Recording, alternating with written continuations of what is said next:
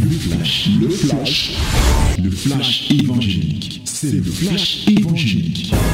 C'est le temps du flash évangélique.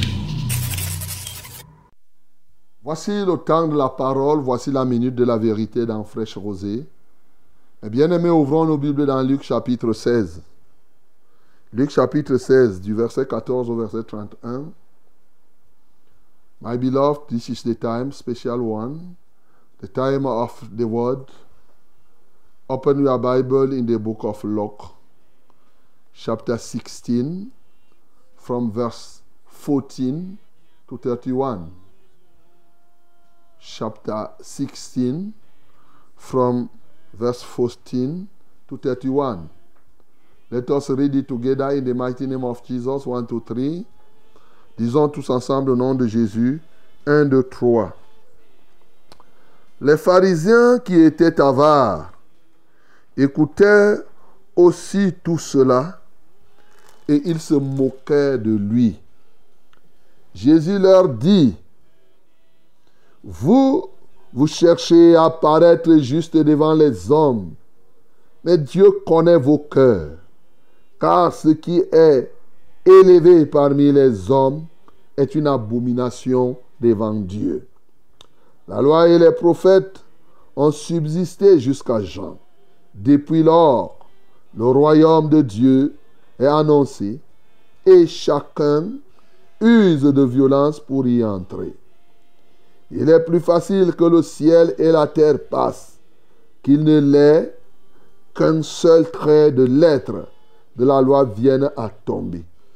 Quiconque répudie sa femme et en épouse une autre comme un adultère, et quiconque épouse une femme répudiée par un mari comme un adultère.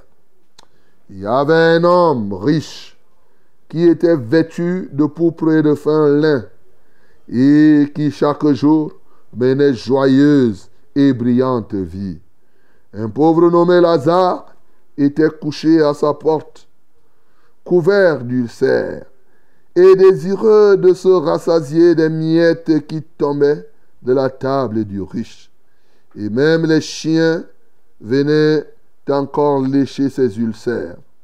Le pauvre mourut et il fut porté par les anges dans le sein d'Abraham. Le riche mourut aussi et il fut enseveli. Dans le séjour des morts, il leva les yeux et tandis qu'il était en proie au tourment, il vit de loin Abraham et Lazare dans son sein.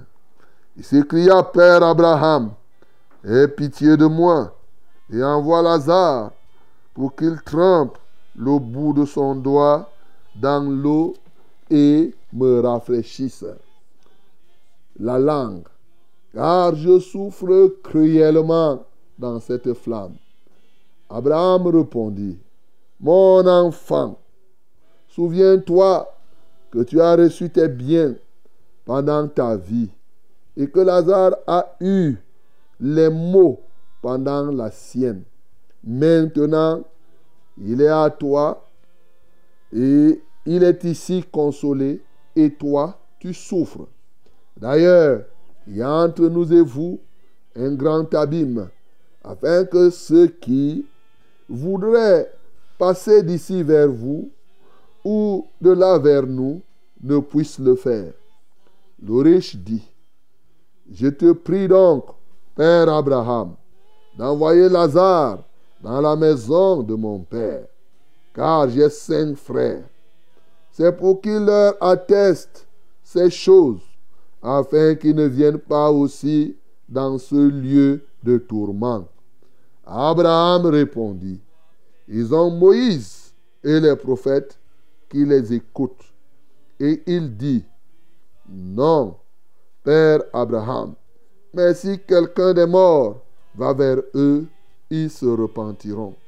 Et Abraham lui dit, s'ils n'écoutent pas Moïse et les prophètes, ils ne se laisseront pas persuader quand même quelqu'un des morts ressusciterait. Amen.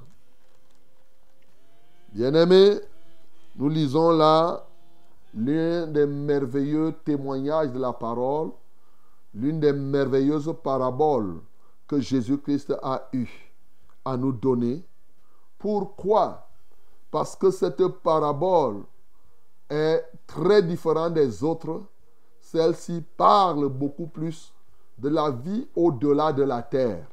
Donc c'est l'une des merveilleuses paraboles, l'un des merveilleux témoignages des choses qui se passent après la mort dans la réalité. Donc euh, il faudrait que tu sois attentif.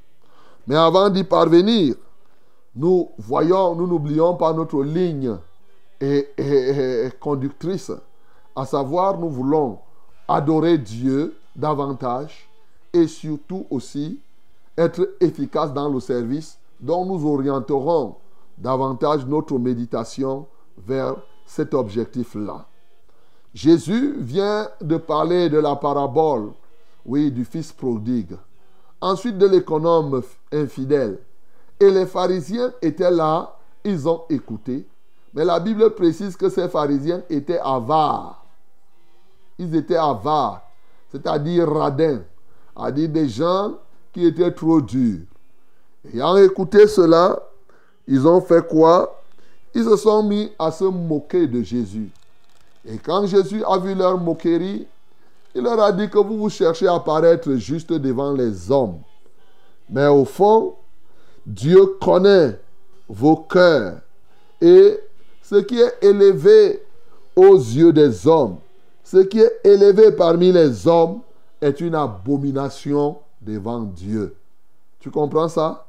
Voilà quelque chose que tu peux retenir. Ce que les hommes idolâtrent, ce que les gens, oui, du monde élèvent tellement, ça devient une abomination devant Dieu. Et il leur parle donc de la loi et des prophètes, parce que les pharisiens étaient attachés à la loi et aux prophètes. Il a dit que ça là, ça a survécu. Ça a été jusqu'au temps de Jean-Baptiste. Alors maintenant, ce n'est plus la loi et les prophètes. C'est plutôt le royaume de Dieu qui est prêché. Et les gens qui entrent se font violence. Toutefois, il y a lieu de retenir que aucun iota de la loi n'a été enlevé. Elle n'a pas été abolie. Elle a été accomplie. En ceci que si quelqu'un commet adultère, bien sûr, il sera châtié. Si quelqu'un épouse une femme qui a été répudiée, bien entendu, celui-là commet un, un adultère. Alors, il leur donne une parabole qui, était, qui est toujours, qui est restée l'une des merveilleuses. La parabole du mauvais riche et de Lazare. Et quand on dit le mauvais riche, ça veut dire qu'il peut avoir des bons riches. Quand on dit du pauvre Lazare, il y a les bons pauvres et les mauvais pauvres. Il y a les bons riches et les mauvais riches. Et vous connaissez cette parabole, mon bien-aimé. Je n'ai pas envie de revenir parce que même ceux-là qui sont des païens connaissent cette histoire-ci. Ils appellent ça l'histoire là. Donc, ils connaissent ça. Vous connaissez ça depuis là. Quand on te fait les catéchèses, les sessions, on te raconte les choses. Sauf qu'on te conclut avec des conclusions tordues. C'est-à-dire qu'au point où, au lieu que ça t'aide à avancer dans la foi, ça t'égare plutôt davantage. Bien-aimé, ce matin, tu dois être attentif sur ce qui sera dit ici ce matin. Déjà, en termes d'adoration, je voudrais, il dit, Dieu connaît vos cœurs. Ce matin, il est possible que tu adores Dieu parce que c'est Dieu qui sonde les profondeurs des cœurs et des reins. Et oui, Dieu nous connaît, Dieu sonde les cœurs et lui, il connaît les hommes, pas comme les hommes connaissent leurs semblables. Il connaît les hommes par leur cœur. L'état de ton cœur dit à Dieu qui tu es. Tu peux donner l'apparence de piété, l'apparence d'être un grand, l'apparence d'être en santé, mais Dieu connaît ton cœur. Et c'est ton cœur donc qui détermine qui tu es devant Dieu. C'est-à-dire ton homme intérieur. Si ton homme intérieur est pécheur, évidemment tu es pécheur aux yeux de l'Éternel. Si ton homme intérieur est saint, tu es saint aux yeux de l'Éternel. Mais écoute, je vais faire une parenthèse. Il est évident que lorsque le cœur est saint, il impacte l'extérieur et l'extérieur aussi va vivre dans la sainteté, va être saint. C'est pourquoi nous ne tombons pas dans le paganisme où les gens croient qu'ils vont avoir des cœurs saints avec des corps souillés. Non, ton cœur, lorsqu'il est saint, la sainteté de l'intérieur se reflète aussi à l'extérieur, de sorte que tous ceux qui sont souillés à l'extérieur ont le témoignage de ce que leur homme intérieur est souillé. Mais tous ceux qui ont l'homme extérieur propre, poli, ça ne signifie pas qu'ils ont leur cœur saint, parce que c'est justement la marque déposée des pharisiens. Bien-aimés, nous pouvons adorer Dieu donc, parce que effectivement, c'est lui qui sonde les profondeurs des cœurs et des reins. Nous pouvons l'adorer aussi parce que c'est lui qui a déterminé la vie au-delà de cette terre. Oui, c'est lui, il y a une vie au-delà de la terre. Mais c'est lui qui a créé la vie. Il a créé la vie ici sur la terre. Mais il a créé la vie au-delà de la terre. Il est le maître donc de la vie, tant ici sur la terre qu'au-delà de la terre. Et nous voyons donc que ces cas-là se produisent au milieu de nous. Tant de sujets d'adoration, oui, que tu peux donner au Seigneur. Mais maintenant, il y a des éléments que nous pouvons avoir pour être efficaces dans le service, dans le sacerdoce. Bien sûr, le sacerdoce est un sacerdoce de service, comme on dit toujours. Ça vient, c'est servir Dieu. Servir Dieu, c'est partager. Quand tu es avare, il va sans dire qu'il te sera difficile de partager même ce que Dieu te donne. Donc l'un des premiers points que tu peux noter ici, c'est que le Seigneur te délivre de l'avarice. Que tu ne sois pas avare, afin que tu saches partager ce que Dieu te donne. Comme il a dit, comme des bons dispensateurs, nous devons mettre des bons dispensateurs des grâces de Dieu, mettre à la disposition des autres les dons que nous avons reçus de Dieu. Donc tu ne peux pas être chuche pour parler terre à terre et être un bon serviteur de Dieu. Un bon serviteur de Dieu partage. Il partage l'amour, il partage la parole, il partage la bonté, il partage même les biens qu'il a reçus. Et vous conviendrez avec moi que, comme nous avons le culte de la rentrée sociale, la rentrée scolaire, on verra donc si tu es avare ou tu n'es pas avare. Parce que l'avare ne pense qu'à lui seul. Il ne pense qu'à ses enfants. Il ne pense qu'à propre, à son propre corps. Ce matin, ce n'est pas un hasard que le Seigneur veuille qu'on commence cette semaine en détruisant l'avarice dans les vies des gens. Pour semer en toi l'esprit de libéralité, l'esprit de générosité. Bien-aimé, il faut que tu apportes. Oui, pour que les autres enfants aillent à l'école, que tu sois délivré. Ne regarde pas. Si tu peux avoir 10 cahiers pour tes enfants et tu dis que je n'ai même pas les 20 cahiers qu'on a demandé. Donne alors même 5 à tes enfants et 5 aux autres, pourquoi pas? Voilà. Ne crois pas qu'il faut que tu finisses d'abord de faire la rentrée scolaire de tes enfants pour donner le superflu aux autres. Alors devant Dieu, tu seras un avare. Voilà mon bien-aimé. Donc tu dois être délivré de l'avarice ce matin. Tel est le premier point que tu peux souligner ici.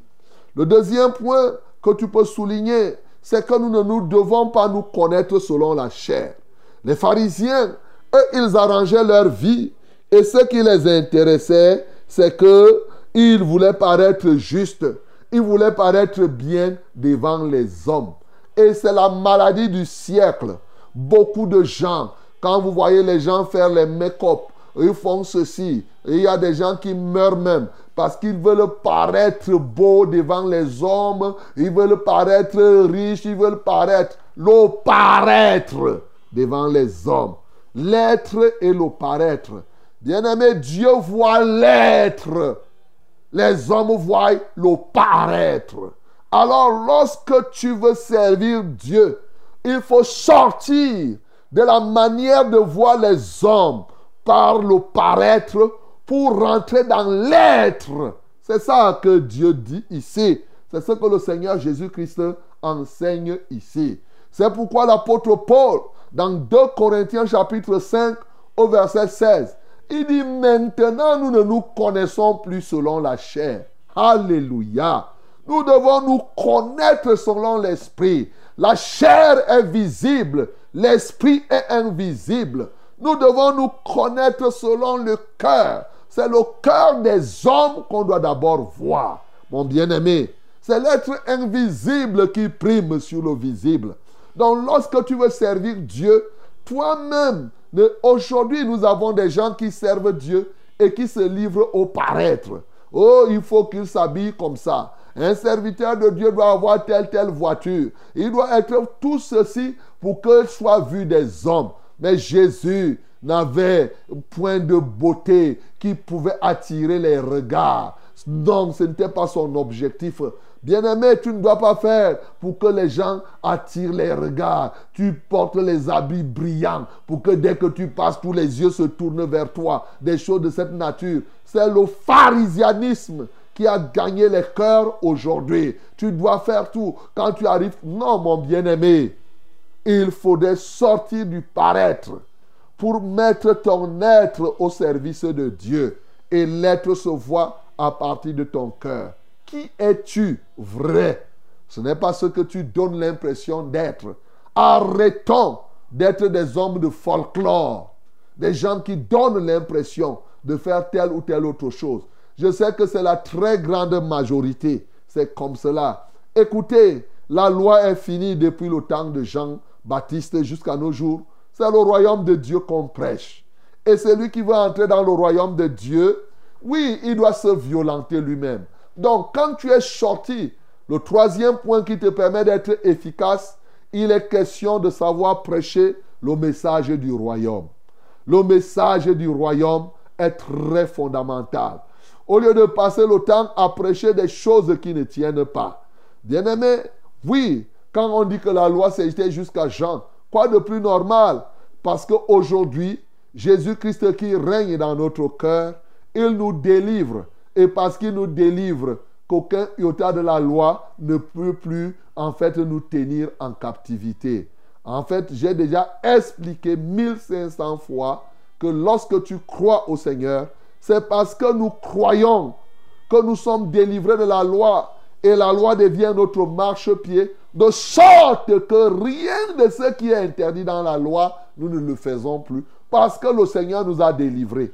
Alors qu'avant, la loi dit que tu feras ceci et tu vivras. Mais la foi et la grâce, le royaume, le message du royaume nous disent que tu es sauvé. C'est pourquoi tu ne fais plus ces choses-là. Voilà. C'est le salut qui précède nous sommes vraiment, nous, nous, sommes les, plus bénis, je vous assure. Parce que nous comprenons ces choses-là. Tu, ne, tu n'abandonnes pas l'adultère pour aller au ciel, mon bien-aimé. Ce n'est pas ça.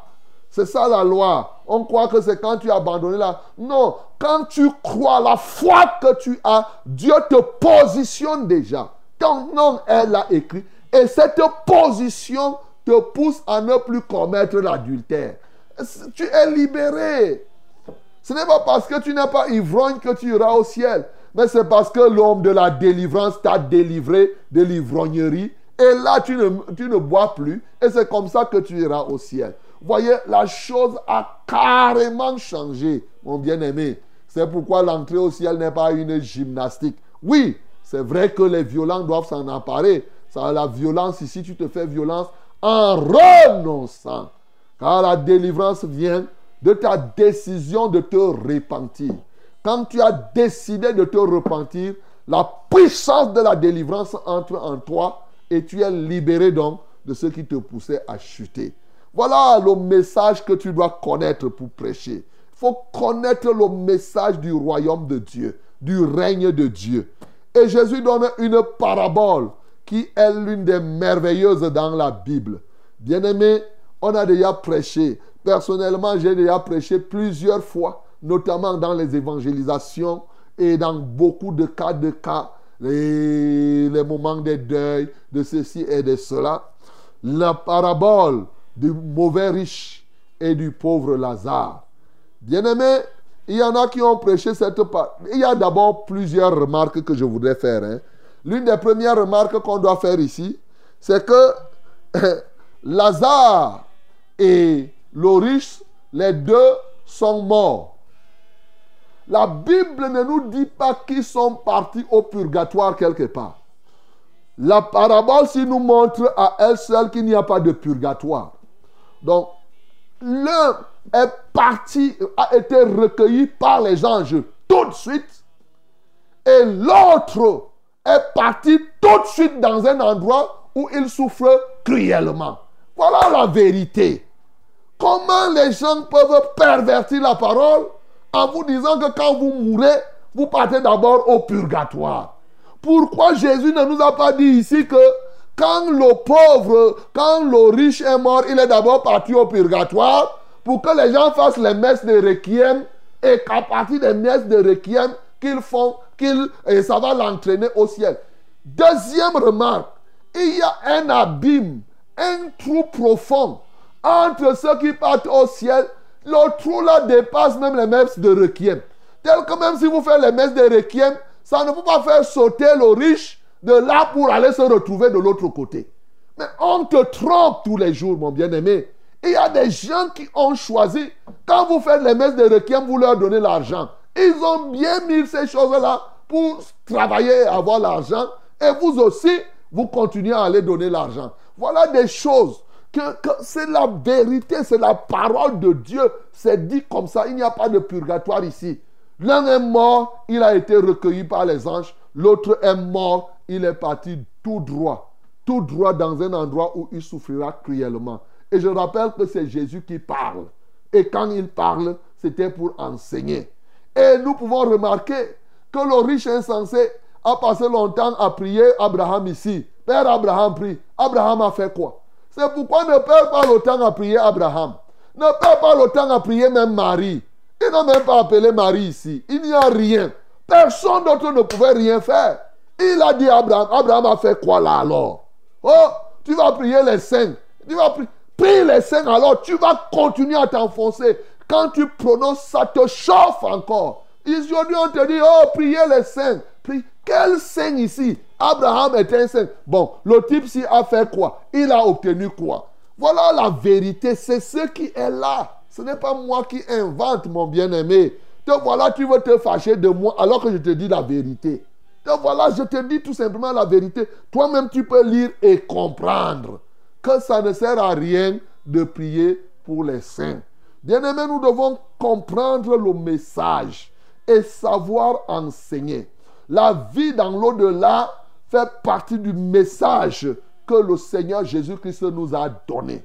Et un serviteur, pour être efficace, doit en réalité ici connaître la vraie espérance et enseigner aux hommes la vie dans l'espérance, la vraie espérance. La vie dans la vraie espérance, la vie dans l'espérance vivante. C'est de ça qu'il est question ici, mon bien-aimé.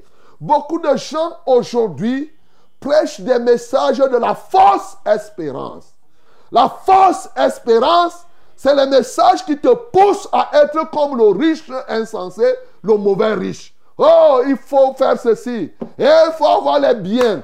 Il y a des gens qui pensent qu'ils vont créer un paradis ici sur la terre. Oh, il te faut les maisons, les villas, les voitures, les visas, les voyages, les ceci, les plages. Voilà la réalité.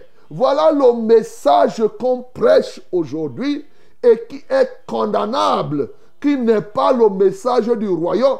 Il y en a qui prêchent comme si Jésus-Christ est venu pour aider les gens à être riches en argent, pour aider les gens à avoir les biens de la terre. C'est ça la fausse espérance. Bien-aimé, si tu veux avoir les richesses, Satan lui-même a dit que c'est lui qui se prosterne devant lui, il va lui donner les richesses de ce monde. Alors, tu es libre de choisir. Et bien sûr, ici, et tout message qui pousse les gens à être comme le riche, le mauvais riche, est un message pernicieux. Non pas que Dieu ne peut pas rendre quelqu'un riche, mon bien-aimé. Non, je sais de quoi je parle, mon bien-aimé. Non pas cela. Dieu a rendu, il rend qui il veut. Je vous ai toujours dit que Dieu donne les moyens à chacun en fonction de l'appel qu'il lui donne, en fonction de la vocation. Si Dieu t'appelle à évangéliser, on a lu ici l'autre jour, d'ailleurs dans Luc chapitre 12 au verset 47 à 48, à celui à qui on a donné plus, on exigera plus. Précisément au verset 48. Au verset 47, il te dit clairement que le serviteur qui ayant connu la volonté de Dieu n'a pas agi conformément à cette volonté sera roué de beaucoup de coups. Donc, bien aimé, Dieu donne à chacun en fonction de l'appel qu'il réalise. Il peut te donner beaucoup de moyens. Mais nous n'avons pas pour but chercher les moyens. D'ailleurs, la Bible en parle dans Philippiens 3, à partir du verset 18. L'apôtre Paul a prêché. Je prêche comme l'apôtre Paul a prêché. Il dit que je vous en ai souvent parlé. Et je vous en parle maintenant avec quoi? Avec larmes. C'est l'apôtre Paul qui dit ça. Il dit car il est, il en est plusieurs qui marchent en ennemi de la croix de Christ. Je vous en ai souvent parlé et j'en parle maintenant encore en pleurant. Bien-aimé, je vous ai toujours parlé de ces choses. J'en parle encore. Autant que j'aurai le souffle, j'en parlerai. Je suis en train de te parler de Philippiens chapitre 3, du verset 18 à 20. Il dit, leur fin sera la perdition. Ils ont pour Dieu leur ventre. Chaque fois qu'on vous prêche le message du ventre, de la nourriture, de toutes ces choses-là que tu peux avoir sur la terre, c'est les ennemis de la croix de Christ. Oui, c'est ce que la Bible dit. Il dit clairement, ils mettent leur gloire dans ce qui fait leur honte. Ils ne pensent qu'aux choses de la terre. Voilà les messages qu'on apporte aujourd'hui. Les choses de la terre, les choses de la terre, les choses de la terre. Et on en fait un but. Non, mon bien-aimé. Nous n'avons pas pour but d'hériter la terre-ci. Zéro. Nous ne sommes pas ici comme les témoins de Jéhovah qui comptaient qu'un jour toutes ces maisons vont être, ils vont entrer dans les maisons des gens. Ce n'est pas ça, mon bien-aimé. Nous ne comptons pas hériter ces choses-ci. Nous comptons hériter une nouvelle terre et de nouveaux cieux, mon bien-aimé. Il faut le savoir. Ça ne sera pas ces maisons à étage et ces choses qui sont là. C'est ça. Et la Bible continue à dire, mais nous, notre cité à nous est dans les cieux, d'où nous attendons aussi comme sauveur le Seigneur Jésus-Christ. Bien-aimé, notre cité est dans les cieux. Donc, tout le message du paganisme aujourd'hui, c'est lié aux choses de la terre. C'est ça la différence, mon bien-aimé. Cherche premièrement le royaume et la justice de Dieu, et le reste sera donné par-dessus tout, dit la Bible. Donc pour avoir même, on n'a pas besoin de se mettre à prier jour et nuit, donne-moi, donne-moi l'argent, donne-moi ceci, machin et tout cela. Bien-aimé, tu dois comprendre que pour être efficace dans le service de Dieu, il faut bien comprendre le message du royaume et vivre effectivement la vraie espérance. Ici, je rappelle, pour terminer, que Lazare n'est pas allé au ciel parce qu'il était pauvre. En passant, ne croyez pas que si vous restez là pauvre, c'est ça qui va vous conduire au ciel. Quel est le péché que le riche insensé, le mauvais riche a commis ici Ce n'était pas parce que en réalité, il ne donnait pas la nourriture à, à Lazare ce péché pouvait lui être pardonné. Mais je vais te dire, son péché ici, c'est qu'il a mis sa confiance au bien de la terre. On appelle ça quoi? L'incrédulité. Son péché, c'est qu'il n'a jamais cru au Seigneur Jésus. Ceux qui mettent leur cœur au bien de la terre ont remplacé la foi du salut à la foi au bien. Alors tous ceux qui mettent leur foi et leur confiance au bien de la terre sont sûrs d'aller dans ce lieu cruel où ils souffriront. Ils chercheront même une miette d'eau. Voilà un quelqu'un qui dit à Lazare, viens me donner la miette d'eau, alors que moi j'étais refusé la miette de nourriture.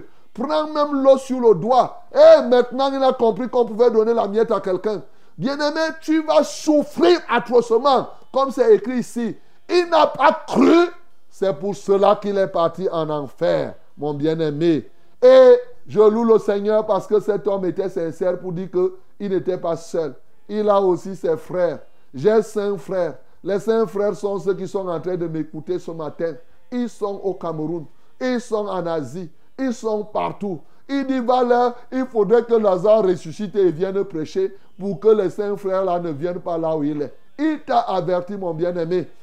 Abraham lui a dit, laisse, ils ont Oman là-bas. Omban va leur parler. S'ils refusent de croire à ce qu'Omban dit, même si quelqu'un sort de, de, la mort et il leur parle, ils vont fuir, ils vont dire que c'est le message des fantômes. Ils ne vont pas accepter qu'ils croient à ce que Omban dit. Mon bien-aimé, tu dois croire maintenant. Mais est-ce que, ce que la réponse là n'était pas vraie?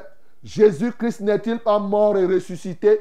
Il parle. Est-ce que les gens croient? Il est sorti de la tombe. Et est-ce que les gens ne, refusent pas le message de celui qui est ressuscité? Quand on te parle de celui qui est ressuscité, pourquoi tu continues à être incrédule, mon bien-aimé? Ce matin, crois au Seigneur Jésus. Et c'est ça qui a permis à Lazare. Lazare ici, c'est l'image de celui qui croit. Et lorsque nous croyons au Seigneur, nous pouvons rencontrer des difficultés atroces mais nous ne renonçons pas à notre foi. C'est l'image de Lazare là-bas. C'est-à-dire que parce que tu as cru, tu rencontres tellement de difficultés, mais tu demeures ferme jusqu'à la fin. Et lorsque tu meurs, les anges de Dieu vont te recueillir. Que le nom du Seigneur Jésus-Christ soit glorifié.